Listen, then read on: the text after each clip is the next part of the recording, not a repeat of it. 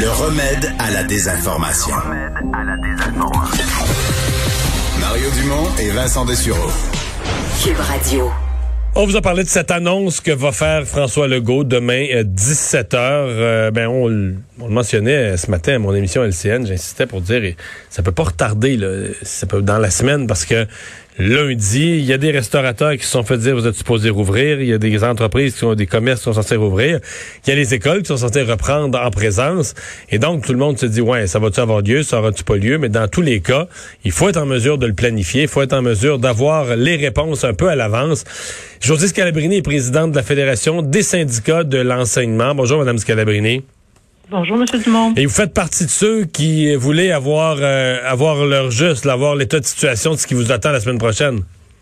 Quelle belle opportunité manquée pour nos écoles. Vous savez, plusieurs euh, écoles, il y avait des élèves aujourd'hui qui rentraient, mais dans nombreux centres de services, c'était une journée pédagogique aujourd'hui où on aurait pu parler de ce qui va arriver la semaine prochaine. Qu'on me dise que les scénarios euh, ne sont pas définitifs, on est capable de le comprendre.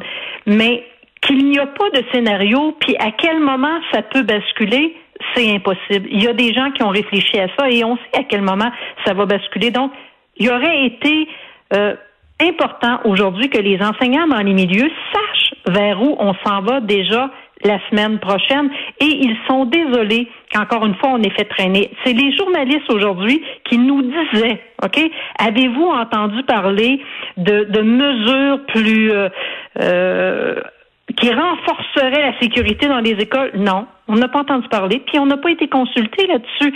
Donc, pourquoi, encore une fois, qu'on aura le sentiment que la décision vient de plus haut, mais qu'on n'a pas profité de l'opportunité qu'on avait d'associer les milieux pour prendre cette décision-là?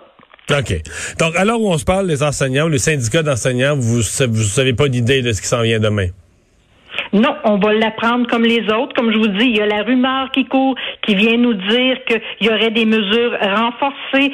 Euh, il y a d'autres euh, rumeurs qui disent il y a certains niveaux qui ne rentreraient pas du tout. On irait avec l'enseignement à distance. Il y a d'autres rumeurs qui nous disent ben, on continuerait l'accompagnement des élèves, mais on est toujours dans la rumeur. Et pourtant, le personnel est rentré au travail ce matin, lui. OK. Est-ce que dans l'état actuel de, l'épidémiologie, du nombre de cas, est-ce qu'il vous apparaît à vous souhaitable, voire réaliste, de, de, reprendre l'école pour tous les groupes le lundi prochain? Vous allez me trouver redondante. Je vais dire ce que je dis depuis des mois. C'est la santé publique quand il va faire les recommandations. Mhm. Nous, ce que l'on souhaite, c'est la sécurité du citoyen, la sécurité du personnel et de l'élève mais c'est la santé publique qui va faire la recommandation. Je comprends. je vais vous poser la question, est-ce qu'avec le nombre de cas qui circulent, vous commencez à avoir de l'inquiétude pour la sécurité de ceux qui se retrouveraient devant une classe? Oui, on a certaines insécurités, mais ce qu'on peut pas concevoir, c'est de penser que nos tout petits, surtout nos tout petits là, du préscolaire et de la première année, qui ont besoin d'accompagnement, même à la maison. T'as beau vouloir faire des suivis, on nous dit s'il n'y a pas un parent pour l'accompagner à la maison ou si le parent qui est là, lui, est en train de faire du télétravail, il n'y a pas d'accompagnement. Donc, on voudrait le plus rapidement possible être au courant. Là, euh, les gens disent que c'est demain à 17 heures qu'on l'apprendra. Mais ça aurait été agréable de l'apprendre avant et de pouvoir profiter du temps qui nous était donné parce que oui, on a des grandes inquiétudes. On nous dit que l'éducation est un service essentiel. Pour ces raisons-là, probablement la sécurité serait renforcée, mais qu'il y aurait de l'école. Mais quels sont les autres signes que l'on donne concrètement pour venir dire que l'école est un service essentiel? Il y a plein de choses qui se rattachent à ça. Hein. J'ai le goût de vous demander, M. Dumont, est-ce normal que le 4 janvier 2021, 4 janvier 2021, on soit en train d'analyser les rapports pour la qualité de l'air dans nos écoles, comme si on n'avait pas su qu'il arriverait un hiver au Québec, comme si on n'avait pas connu euh, le fait que nos établissements étaient très désuets depuis des années, puis qu'on avait des problèmes d'air avant. C'est quand qu'on le saura si les écoles ont besoin de purificateurs d'air ou pas? Ça va faire comme tout notre matériel informatique qui n'est pas encore disponible pourtant. Au mois d'avril, quand le ministre de l'Éducation avait dégagé énormément d'argent, il avait dit ne vous inquiétez pas, quand on rentrera au mois d'août, à la fin d'août, début septembre, là, tout le monde aura l'équipement. Si jamais on doit être confiné, tout le monde aura le matériel. on n'y croyait pas. En tout cas, moi, je suis pas une spécialiste en informatique, puis j'y croyais pas parce que je me disais, il va manquer de personnel pour euh, préparer, programmer tous ces appareils-là, puis les envoyer dans les milieux. Ben là, sur les purificateurs d'air, si on prenait des décisions cette semaine, ou si on prenait des décisions la semaine prochaine, on a 3000 écoles, des écoles des fois qui ont trois classes, mais des écoles qui peuvent avoir jusqu'à 70 classes. Là. Comment on fera pour avoir ces purificateurs d'air-là à temps si jamais le rapport disait qu'on en a besoin, l'hiver sera terminé quand ça arrivera dans nos écoles. Ouais. Ça, ça, ça va pas au rythme que vous souhaiteriez. Est-ce que vous euh, pensez que la semaine prochaine, la décision pourrait faire une, une différence entre le primaire et le secondaire? vous avez parlé des tout petits où l'enseignement à distance, c'est beaucoup plus limité ce qu'on réussit à faire. Est-ce qu'on pourrait ramener les enfants du primaire à l'école et laisser ceux du secondaire à distance? Est-ce que c'est ça? Est-ce qu'on ramènera les élèves du primaire à l'école et dans des demi-classes pour qu'il y ait encore plus de distanciation? Qu'est-ce qu'on pourrait faire avec eux pour ceux qui seraient pas à l'école? Est-ce qu'on a pensé à des possibilités de ne pas les laisser à la maison, des amener euh, dans d'autres lieux avec des surveillants, puis qu'une journée sur deux, ils soient avec les enfants. On ne sait pas, là. Mais nous, ce qu'on se rappelle, par exemple, c'est qu'au mois de mai, quand on nous a demandé notre avis, on disait qu'on aurait dû le préparer en ce sens-là, parce qu'à l'hiver, ce serait difficile. Et ça fait longtemps que la santé disait que le pire pic, là, c'était pas à l'automne, il viendrait à l'hiver. Mais tout le monde trouvait ça trop compliqué, penser à des demi-groupes à l'époque. On a préféré faire une entrée normale, avec tout le monde, toutes les classes. Puis là, tranquillement, continuellement, on a fait des ajustements.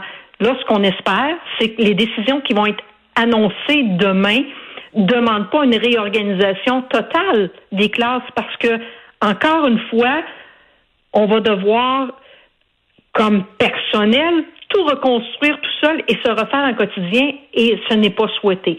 Donc, vite, les, réponses à nos questions, qu'on sache le plus rapidement possible et les enseignants vont être au rendez-vous. Comme ils l'ont toujours été depuis le début quand on, leur a donné des consignes, les enseignants sont au rendez-vous, mais ils ont hâte d'avoir un petit peu plus de respect de ce qu'ils font et d'avoir la capacité de préparer tous ces changements-là qui nous arrivent au compte-gouttes et au quotidien. Est-ce qu'il y a, euh, à votre connaissance, dans, votre, syndicat, pour ceux que vous représentez, beaucoup de cas de gens qui, d'enseignantes, entre autres, qui ont attrapé la COVID au boulot, au travail. Je parle pas de quelqu'un qui l'aurait attrapé parce qu'il y a des, gens qui l'ont eu à l'extérieur, mais des gens qui l'ont vraiment là, en classe, à l'école, qui ont euh, attrapé la COVID dans une éclosion dans l'école?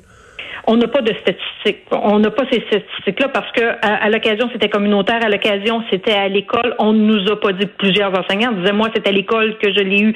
Mais écoutez ce qui s'est passé dans le temps des fêtes. On commence à nous dire que dans les hôpitaux présentement, mais on n'a pas de statistiques à ça non plus là, que le temps des fêtes a fait que des gens se sentant en sécurité euh, et se sentant moins je vais le mettre entre guillemets, là, délinquants, que les gens qui sortaient du pays et qui allaient en voyage disaient, ben, nous, un petit groupe de 7-8, on a fait des jeux de société très calmement chez nous et que ces cas-là amèneraient présentement le fait qu'il y ait une hausse de cas. Donc, où est-ce que le personnel l'attrapait quand il y avait éclosion. Quand c'était à l'école, on pense que c'est à l'école. On va juste se rappeler ce qui est arrivé à Joliette là, au mois d'octobre ou novembre, où il y a eu tant de cas.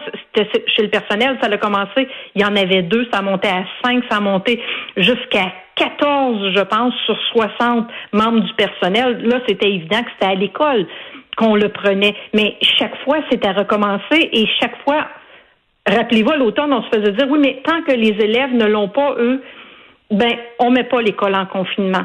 C'est questionnant et c'est troublant quand il y a cette évaluation-là de certaines régions. Hmm.